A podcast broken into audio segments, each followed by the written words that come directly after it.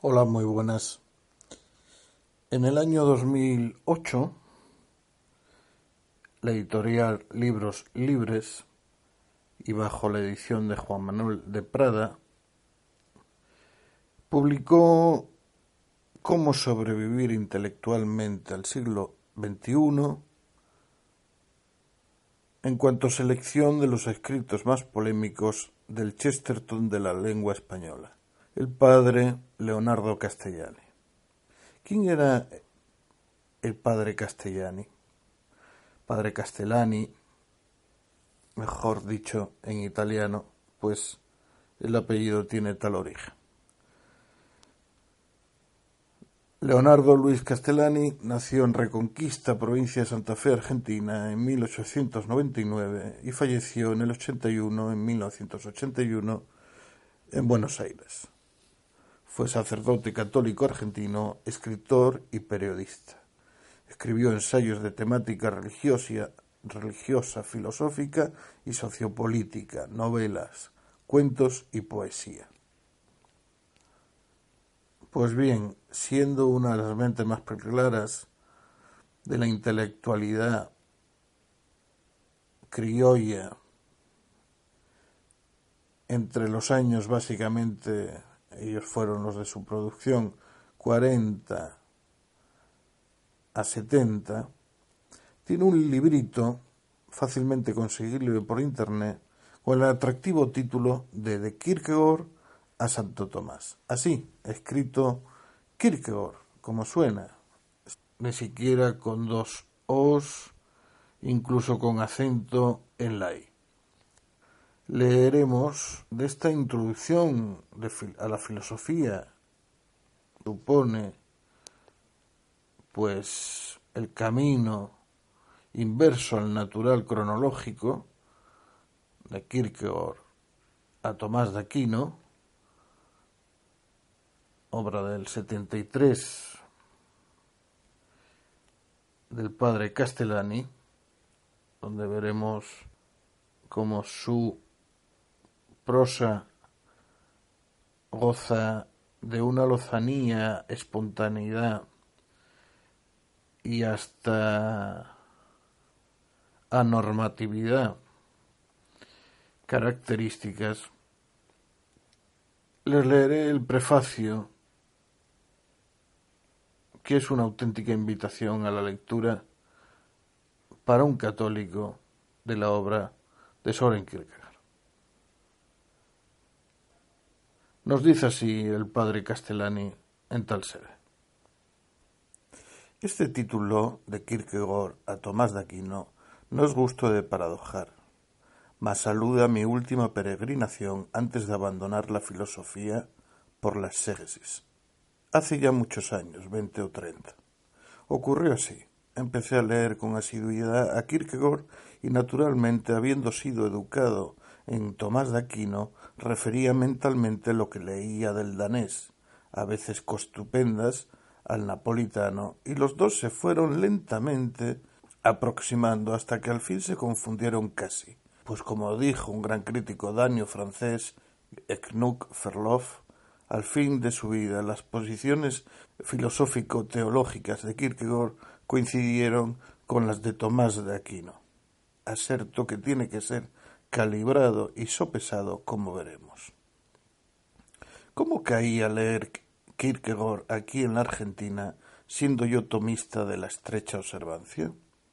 Ocurrió que había leído sus dos obras traducidas aquí, a saber, el concepto de la angustia y el tratado de la desesperación o de la enfermedad mortal, como lo conocemos mejor aquí. Y me dieron rabia, musitando mi alma latina, estos nórdicos vienen aquí a querer enseñarnos religión, con sus almas brumosas y exóticas, cuando debían escuelarse de nosotros que tenemos claro el pesquís. Con razón poetó Menéndez y Pelayo, etc. Y teré los dos libros, bastante mal traducidos y sin notas al fuego. Kierkegaard, lo mismo que la Biblia, no debe ser leído sin notas pero poco después fui contratado de lector de filosofía pro pane lucrando, es decir, para ganarse el pan, en el Instituto de Monseñor Tabela en Salta. Eh, Salta es una de las provincias norteñas de Argentina y para mí la más andaluza por sus costumbres, eh, por sus costumbres y climatología. Y allí teníamos que explicar obedientemente lo que los reverendísimos profesores de la Universidad Oficial de Tucumán nos mandaban programado. Tucumán es una ciudad que pertenece a otra provincia, pero cuya universidad es de las más prestigiosas de Argentina. A mí me tocó Kierkegaard, entre otros, en uno de esos programas. Yo salí del paso escribiendo al doctor Héctor D. Mandrioni, el cual me envió el volumen famoso de los estudios kierkegaardianos de Jan Ball, el mejor libro sobre Kierkegaard o uno de los mejores. Tiene otro nombre en la actualidad el, el libro. Con el tiempo lo incorporaré porque, ya les digo, es una de esas biografías ampliada al estudio de los textos kierkegaardianos. Al final del eximio libro había una excerta o selección de diario de Kierkegaard.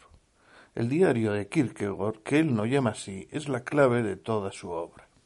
De modo que entendí pronto no solamente los difíciles libros supracitados, sino todos los otros libros que empecé a adquirir con voracidad en francés, en inglés o en alemán. Fíjense lo difícil que era trabajar entonces. Nos dicen que ahora necesitamos un idioma para pues funcionar en el, en el mundo.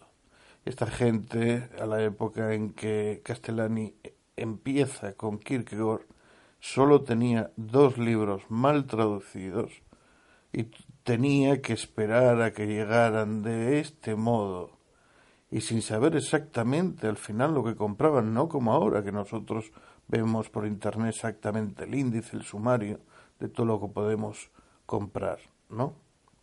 Amén de que los 400 millones de hispanoparlantes, eh, si es que me quedo corto en el número, eh, han producido en estos últimos 50 años mucho sobre la figura de Kierkegaard.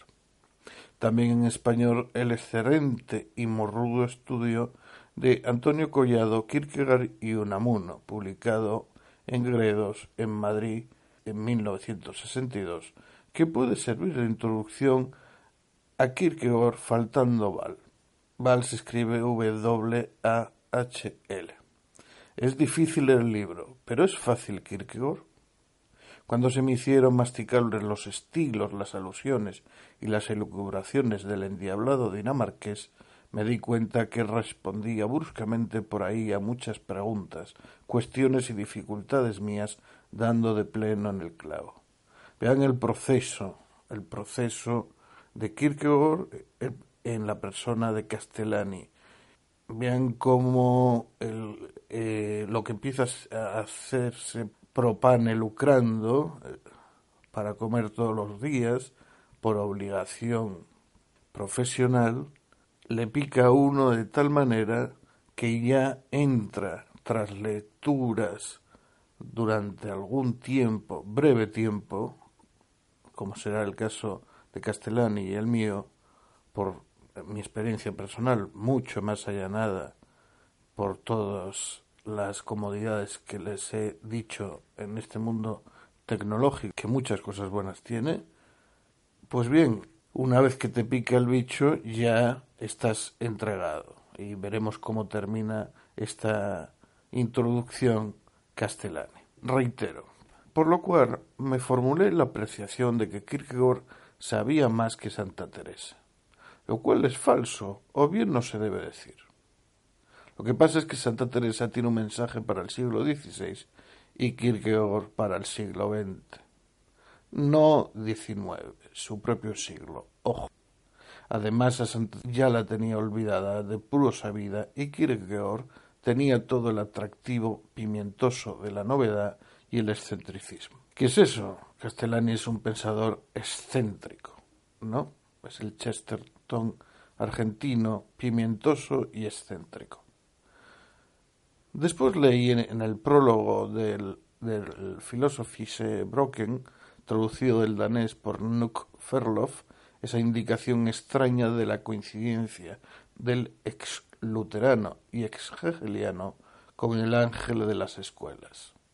Cuando se refiere a las Philosophische Brocken, estamos hablando ya de migajas filosóficas. Riens philosophique es traduce el crítico y no está mal, pero en español tenemos una palabra mejor por broken. O migajas o no nadas. Esa investigación que me llevó ya hace cuatro años a dar una serie de clases con el título de este libro son las que Remanié, es decir, remodeladas, lo constituyen. En el pórtico de él debemos cifrarlo para mejor guía. No se puede hacer a Kierkegaard ni católico, ni menos protestante, ni menos modernista, ni menos ateo. ¿Qué es entonces? Es una mente que peregrina hacia Dios y su obra ende es un itinerarium mentis ad deum, que tiene todas las curvas, los vericuetos y hasta los retrocesos de un camino.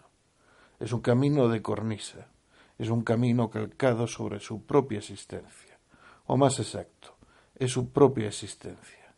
De modo que aunque nunca él habló de existencialismo, nombró sin embargo una o dos veces a la filosofía de la existencia. El camino mental es religioso y partiendo de Lutero llega al catolicismo. No de Lutero totalmente asumido, ni un catolicismo paladino. Al fin de su vida aparecen las críticas y ultrajes radicales a Lutero y se multiplican las alabanzas rotundas al catolicismo.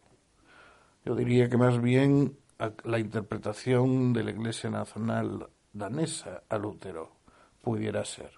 Tenemos el audio sobre la confrontación en este punto del parecer final, esas críticas finales de Kierkegaard a Lutero en este canal. Es decir, el camino está hecho. El pastor Yankee, así lo dice eh, Castellani, es muy, es muy también de esta época en Argentina, donde ya saben que viví, eh, useña, que ya no se utiliza y que también es despectivo. ¿eh? Debería utilizarse más porque entre estadounidense, que también puede ser mexicano, porque los Estados Unidos son de México o de América, pero es que encima los de arriba se imputan una América que no comienza en ellos, ¿no? Así que Yankee y Useño no son tan despectivos, para, pareciera, finalmente. Volvamos. El pastor Yankee Walter Lowry, que escribió la vida de Kierkegaard y tradujo varias de sus obras, después de la última, sus papeles periodísticos, dice que si Kierkegaard hubiese vivido más allá de sus 43 años, hubiese entrado en la Iglesia Católica. Estos papeles periodísticos eh, no cabe duda que debe ser eh, que deben referirse a El Instante, ya publicado por Trota, que es brevísima revista que él funda para arremeter contra la Iglesia Nacional danesa. Y alguien le dijo, si Kierkegaard hubiera entrado en la iglesia, hubiese empezado enseguida a atacar al Vaticano. De eso no, no hay duda. Mejor, contestó el yankee.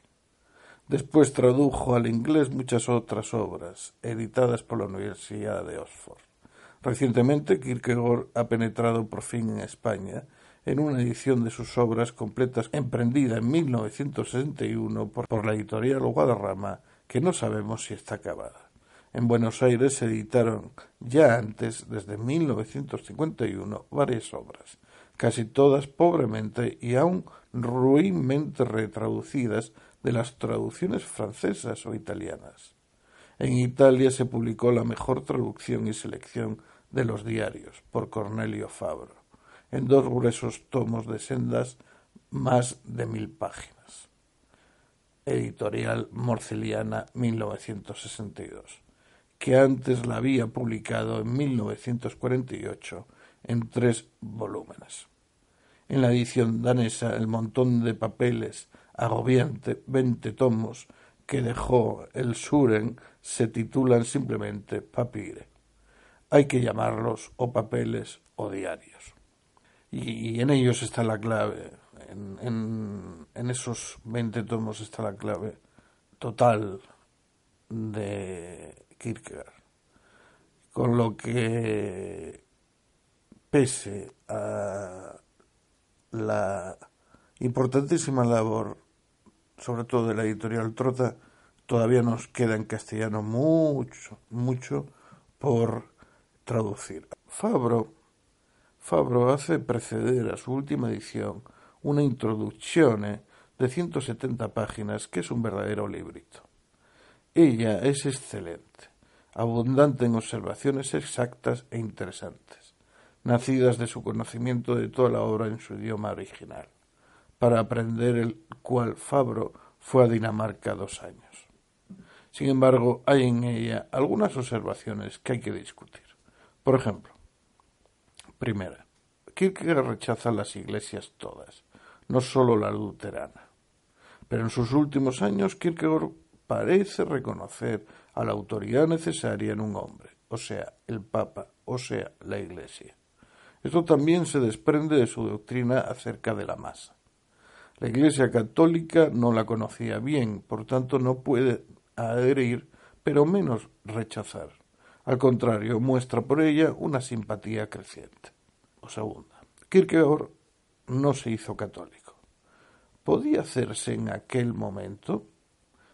Preguntamos. Kierkegaardianos del calibre de Hacker, Pritzivara, Lowry, Hirst también quizás, opinan se hubiese hecho católico de haber vivido más tiempo.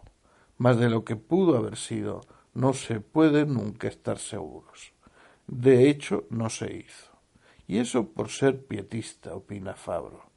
Pero la dirección de, de su mente, o sea, de su camino, iba hacia la Iglesia e incluso hacia el tomismo.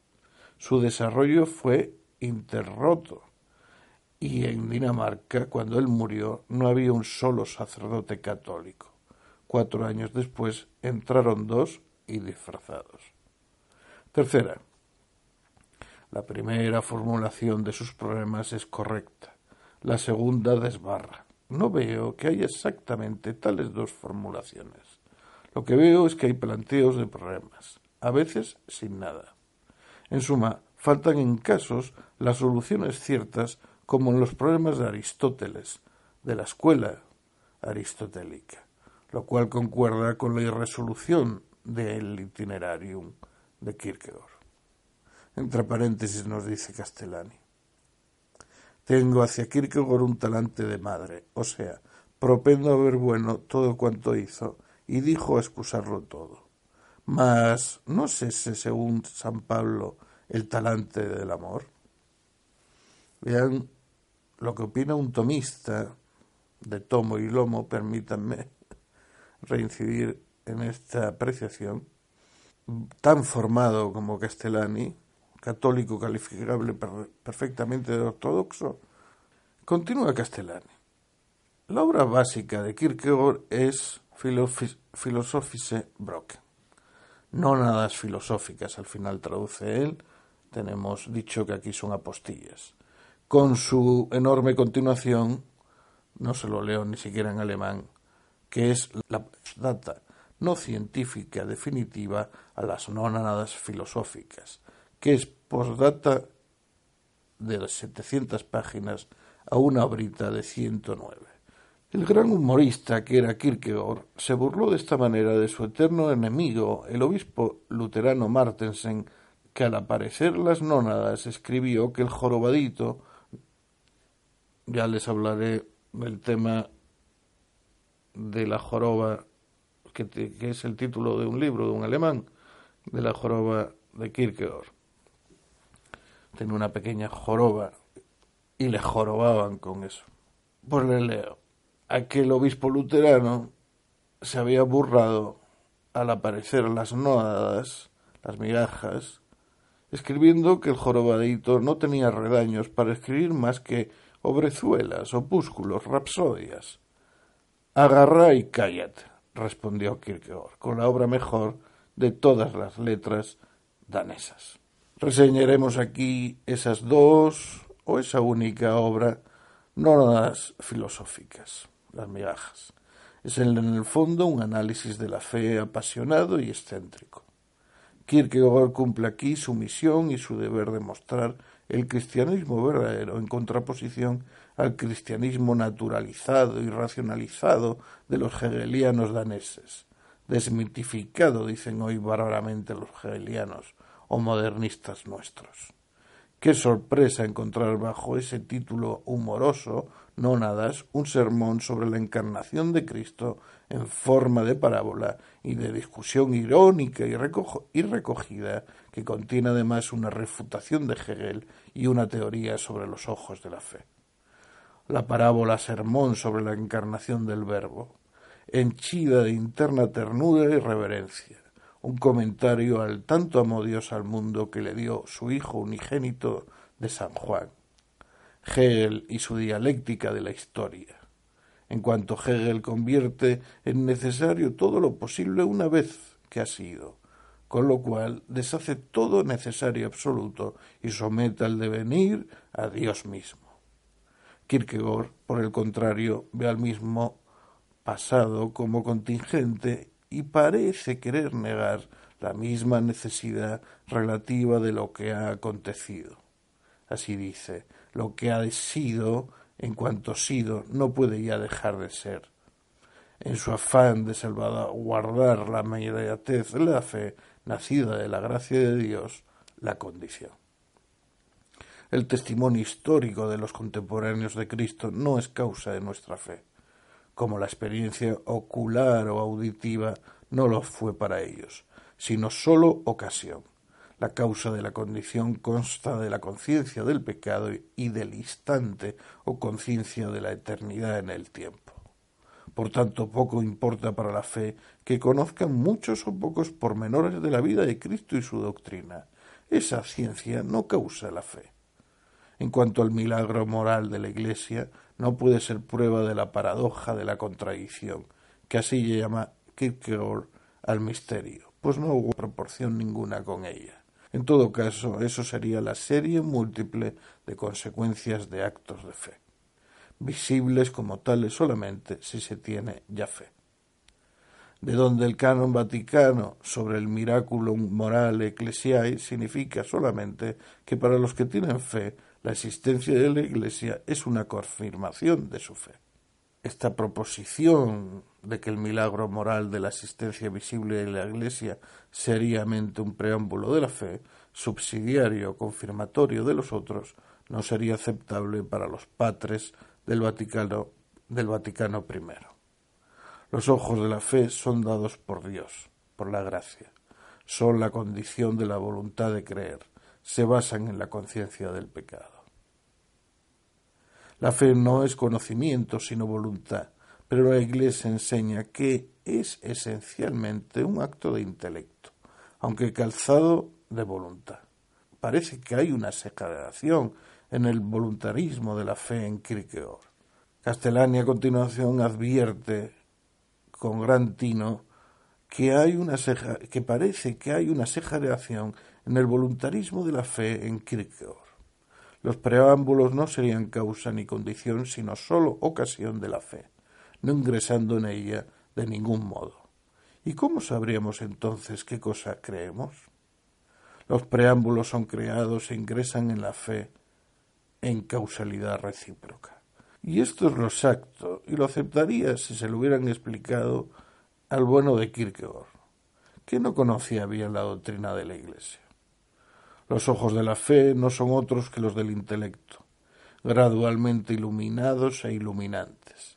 A medida que la buena voluntad de inquirir para salvarse llega a certidumbre del hecho, la fe naciente va percibiendo el hecho como objeto de fe y como hecho histórico.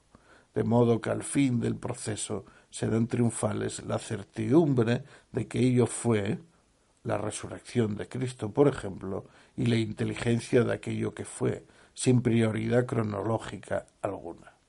En cuanto al argumento del Vaticano I de que la existencia de la Iglesia prueba la divinidad de Cristo, que para Kierkegaard es un círculo vicioso, para refutarlo hay que escribir un libro entero. En cuanto al postscriptum no científico definitivo a las nónadas, el postscriptum eh, a las apostillas, a las eh, el postscriptum a las migajas, se trata de un inmenso tratado filosófico, polémico, humorístico en dos tomos con 763 páginas según su edición alemana, donde se contiene toda la filosofía de Kierkegaard. He comulgado con pasión con esas páginas. He percibido el genio de Kierkegaard y su, y su intuición profundísima de la fe religiosa y el alma humana. Lo sentí cerca de mí, lo llamé hermano, como haría Unamuno. Le pedí a Dios una señal de que se había salvado, y ese mismo día surgieron los versos kierkegaardianos del poema Jauja, que es mejor de los que he escrito. No haga más, me dice Mandrione, literatura autobiográfica. No puedo dejar de hacerla por ahora. No me interesa la objetividad, le contesté. Mal. No es lo mismo lo subjetivo que lo autobiográfico. Lo subjetivo, lo existencial, ahí apareció, ahí se lo transmitió Kierkegaard. Ya le metió el bicho directamente a Castellani. Lo subjetivo es expresar la propia existencia en estilo indirecto. Eso hacen Kierkegaard y lo teoriza San Juan de Yepes, Santa Teresa y Jesucristo. Jesucristo no hace más que hablar de sí mismo, pero no hace su autobiografía. Jesús no dice yo nací en Belén, nací de un modo maravilloso, mi madre quedando virgen, un ángel anunció mi nacimiento y una estrella, etc.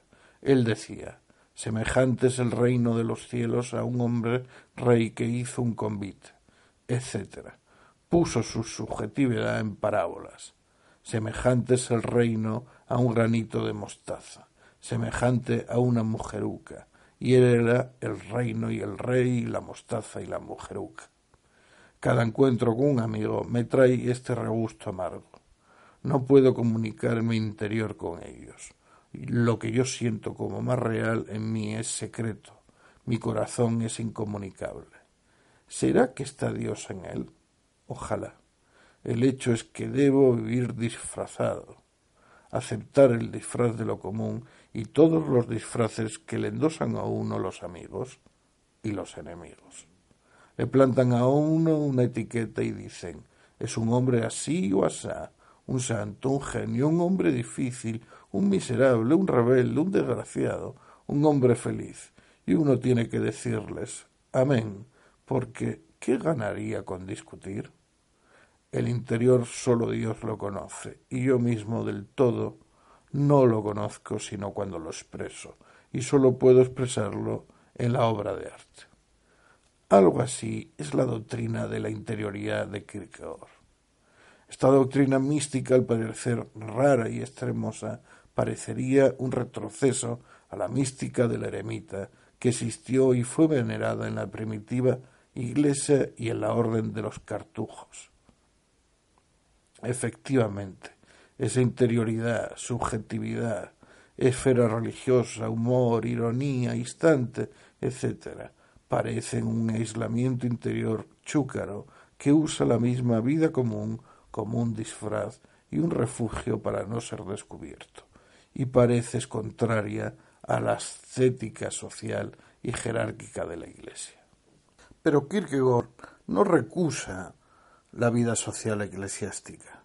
Solamente ve en ella el peligro de la exterioridad, de la cual estaba infectado hasta la corrupción el medio religioso dentro del cual vivió, contra cuya corrupción se levanta y no contra la organización misma, supuesto que los hombres no pueden vivir sino en alguna organización. Politicón. El hombre es animal político, por excelencia. Este gran tratado, donde hay por cierto muchísimo más que la doctrina de la interioridad, da un nuevo empujón al problema puesto en las migajas, en las nónadas, la psicología del acto de fe. Efectivamente, pone el nuevo problema del volverse cristiano o la culminación de la fe, que es la santidad. Kierkegaard ve de un solo golpe todo el movimiento lógico de la fe y exige la resignación de todo, la aceptación del sufrimiento y el sentimiento de culpabilidad total, o sea, la empresa del camino espiritual, el itinerarium mentis y el empeño de toda la vida hacia la santidad. Así fue la vida de Kierkegaard y podemos creer que al final, prescindiendo de su traspié en el periodismo del instante, la consiguió pues su muerte fue la muerte de un santo. La conversión que Kierkegaard mira en su conjunto es el movimiento a Dios que piden todos los grandes místicos, la subida al Monte Carmelo, la segunda conversión, el camino espiritual, el ingreso a las moradas. Eso pide mucho tiempo, pero su término está ya en su principio de algún modo, porque si el fin falta al principio, falta también al fin. ¿Es posible que una idea de todo el camino a la santidad y de su término le sea dada a un hombre antes de ser santo? Ciertamente que sí. Ver por lejano ejemplo las poesías religiosas de Paul, de Paul Verlaine en Sagues y Amour. Kierkegaard se queja de haber convertido en poesía, es decir, en literatura, su llamamiento a la santidad, o al menos, o al menos lo teme pero esa misma queja nos permite pensar que no es del todo o nulamente verdad, y que al mismo tiempo que cantó la fe plenamente vivida, el poeta religioso fue también el caballero de la fe, el existente caballero de la fe, Abraham por excelencia para él. Era un héroe, un caballero de la fe. Francisco Bestiaca y Aranguren, dos elocuentes profesores de la ortodoxia eclesiástica, uno genovés y el otro vasco, acusan a Kierkegaard de luteranismo, de janseanismo, de maniqueísmo y de otras diabluras. Bueno, aquí con respecto a Aranguren, tengo que decirles que esto lo decía Aranguren en su obra El catolicismo y protestantismo, dos formas de existencia. Una obra que no se entiende sin la censura o autocensura, más bien, del propio Aranguren para complacencia del régimen franquista. Eso es tan verdadero como el devenir del planteamiento y pensamiento de Aranguren después cuando llegó la democracia. Nos dan la impresión, al lado de estos dos autores, estas afirmaciones, dice Castellani, nos dan la impresión de no haberlo leído y comprendido, por lo menos todo. Y no son desde luego dos místicos, sino dos profesores, el enemigo nato que Kierkegaard previó y rechazó por anticipado, que lo reducirá a un párrafo de su clase, lo clasificará y etiquetará y expondrá campanudamente. El profesor recogerá mi herencia, dice Kierkegaard, y parece que está viendo ya a Brie y a Sciacca escribiendo sus flacas Historia de la Filosofía, que en su tomo sexto 1932, nos da, a mí no, una exposición de segunda mano, singularmente pobre e incomprensiva. Ninguna idea justa sobre Kierkegaard se puede obtener de esta breve página oblea. La frase final es falsa del todo. No hubo polémicas entre la Iglesia luterana y Kierkegaard en su final, sino una acusación o rectificación de tipo profético y una condena pura y simple del fariseísmo protestante. Bray es incapaz de comprender este tipo de fenómenos. Lo siento porque fue mi profesor y era buen profesor. Kierkegaard comienza por probar que la historia no puede probar el cristianismo, que diecisiete siglos de existencia no demuestran la verdad de la Iglesia protestante, ¿se entiende? Hace un gran elogio del pensar del ateo Lessing realista y enjuto, refuta definitivamente en todo el libro, aunque indirectamente y de paso a Hegel, o mejor a los hegelianos daneses y su sistema en mayúscula como Martensen, establece su doctrina de la objetividad y la subjetividad, aclara que las migajas no es una introducción al cristianismo, sino al volverse cristiano, plantea la pregunta de cómo una felicidad eterna puede fundarse sobre un conocimiento histórico y declara eso una contradicción dialéctica presentando toda su difícil filosofía y psicología en una imperturbable y vivaz exposición. Firma su libro como Juan Clímaco, Johannes Climacus, el cual no es un cristiano, sino un humorista. Pero el humor es el trampolín para dar el salto a lo religioso desde lo ético, y el cristiano para Kierkegaard es el hombre religioso, es decir, el santo o poco menos.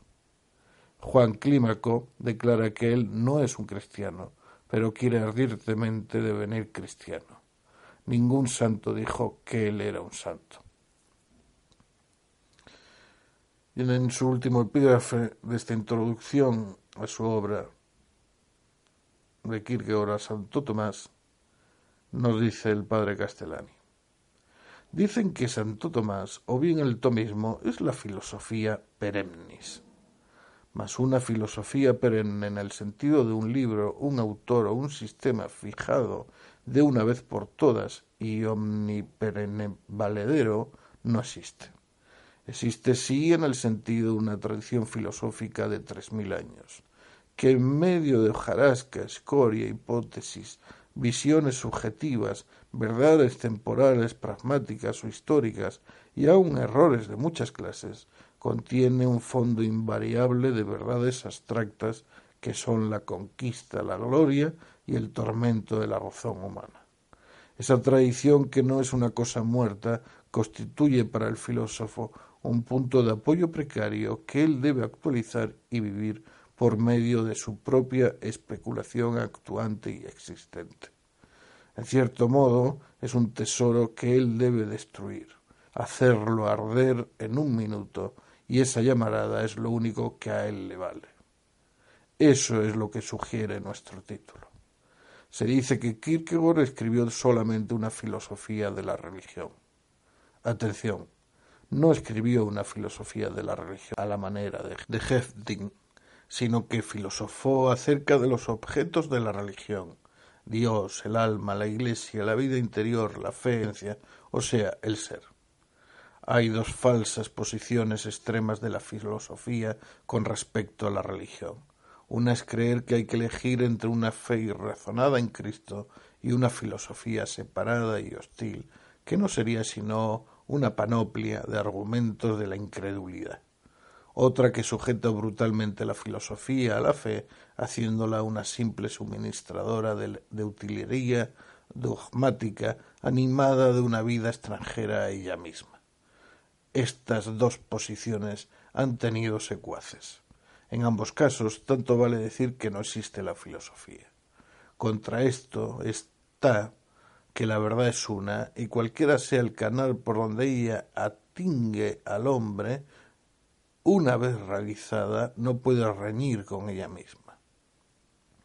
El hombre que ha aceptado razonablemente la revelación divina entra en posesión de una cantidad de hechos ciertos que ingresan así necesariamente en el campo de su especulación racional, no al mismo título de realidades que los hechos recibidos por sus sentidos, sino de realidades mediatas, como explica Kierkegaard en las nónadas. Puesto esto, el filósofo puede tomar uno de dos caminos, o usar de su filosofía para defender, esclarecer y trabar entre sí los hechos dogmáticos como hace Tomás de Aquino, o usar los hechos dogmáticos para profundizar el enigma del hombre como hace Kierkegaard. En el primer caso tenemos una teología filosófica como la suma, en el segundo una filosofía religiosa como la postdata. En el, las apostillas. En el primer caso la filosofía sin perder su natura ni su libertad es fámula de la teología. En el segundo la religión es la, la colaboradora de la especulación racional. Son dos polos de un mismo eje, y el polo kierkegaardiano responde a la tendencia antropocéntrica del mundo moderno. Kierkegaard filosofó a la manera de Platón, San Agustín, Pascal. A ellos no les importa el método sobre el método cuadriculado de Descartes. Ellos creen en la realidad del principio de contradicción y de la encarnación del verbo. aunque no en la misma tesitura, y lo que les preocupa supremamente es la existencia, es decir, el hombre. Ellos tienen por punto de partida inconmovible una intuición del ser en la cual el yo y el no yo no son separables, aunque sí distinguibles. Una intuición inexpresable del ser, en el cual el sujeto y el objeto son todavía uno, rodeado del misterio. Descender a esa intuición, descenso a través del boscaje de los conocimientos adquiridos, que, que no es contra natura como Sajera Berson, es el primer acto del filósofo y es lo que crea filósofo. Que el filósofo de Copenhague, al cual creemos cercano hoy día al trono del absoluto, al cual tanto amó y por quien tanto sufrió, quiera ayudarnos en nuestro intento. Firmado el padre Castellani. O sea, fíjense cómo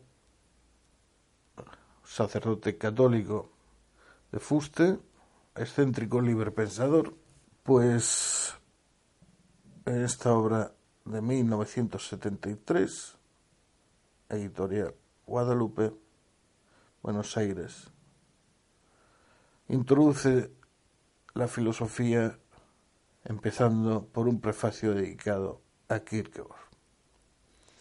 Recordando el libro de selección de textos de Castellani bajo la selección y edición o edición de Juan Manuel de Prada, hay un apartado sobre el existencialismo en el que Castellani directamente, posterior a esta obra sobre Kierkegaard, avisará de que el existencialismo avisará de que en, la filosofía moderna hay dos vías, o se sigue de un modo u otro. A Kierkegaard y se construye un subjetivismo cargado de profundidad e interioridad, cargado de profunda interioridad, o se cae en el ateísmo y en la filosofía del absurdo de Camus. Esos son los dos caminos ibles. Y al final, si uno lo piensa, tiene toda la razón. Por supuesto que en el camino ateo en el camino del absurdo como mucho, aunque mí tarde o temprano lo voy a recuperar porque Camus frente a Sartre tiene mucho más que decirnos, a pesar de que Sartre dirá que y se preocupará porque eh, desde el ser y la nada se interprete su existencialismo como un humanismo y así sacará un libro con ese tema pues a humanista que a mí me parece eh, que no le gana Sartre. Pero no lo tiene por qué decir, que a mí era un hombre más comedido y menos presuntuoso que Jean-Paul Sartre.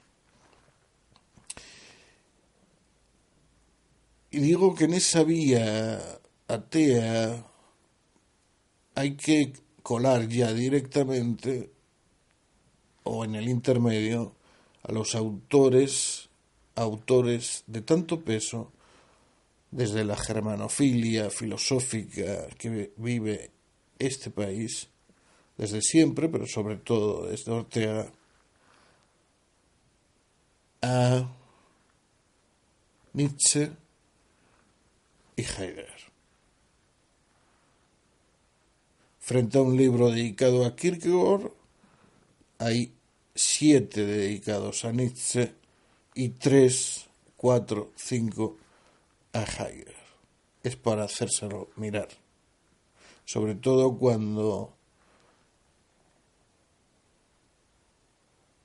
ninguno de estos dos autores, a mi criterio, sigue un rumbo fijo, una perfección, un perfeccionamiento en una idea propia.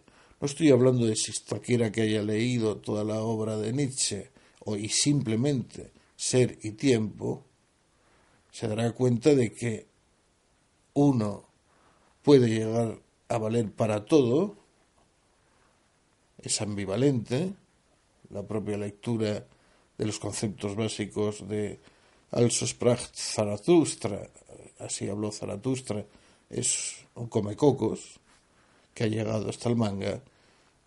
Y para mí el ser eh, y tiempo de Heidegger es pura jeringonza. Que haya influido a tantos, creo que nos debemos deliberar de esa manía germanófila en lo filosófico. Ese es mi punto de vista.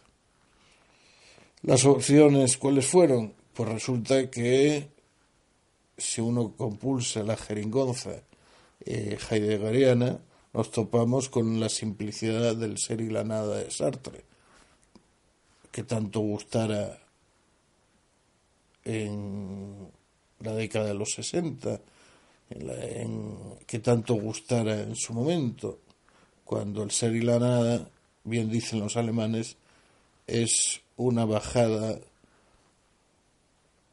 a los suburbios de ser y tiempo. Y ello es verdad.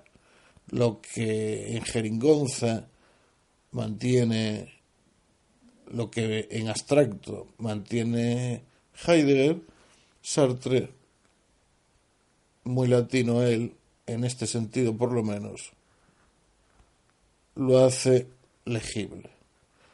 Nada más.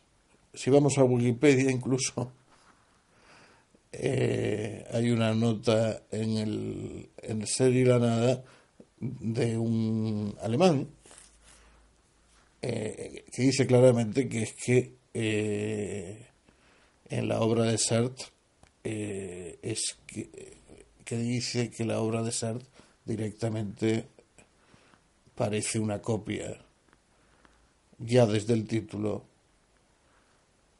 de la de Heidegger.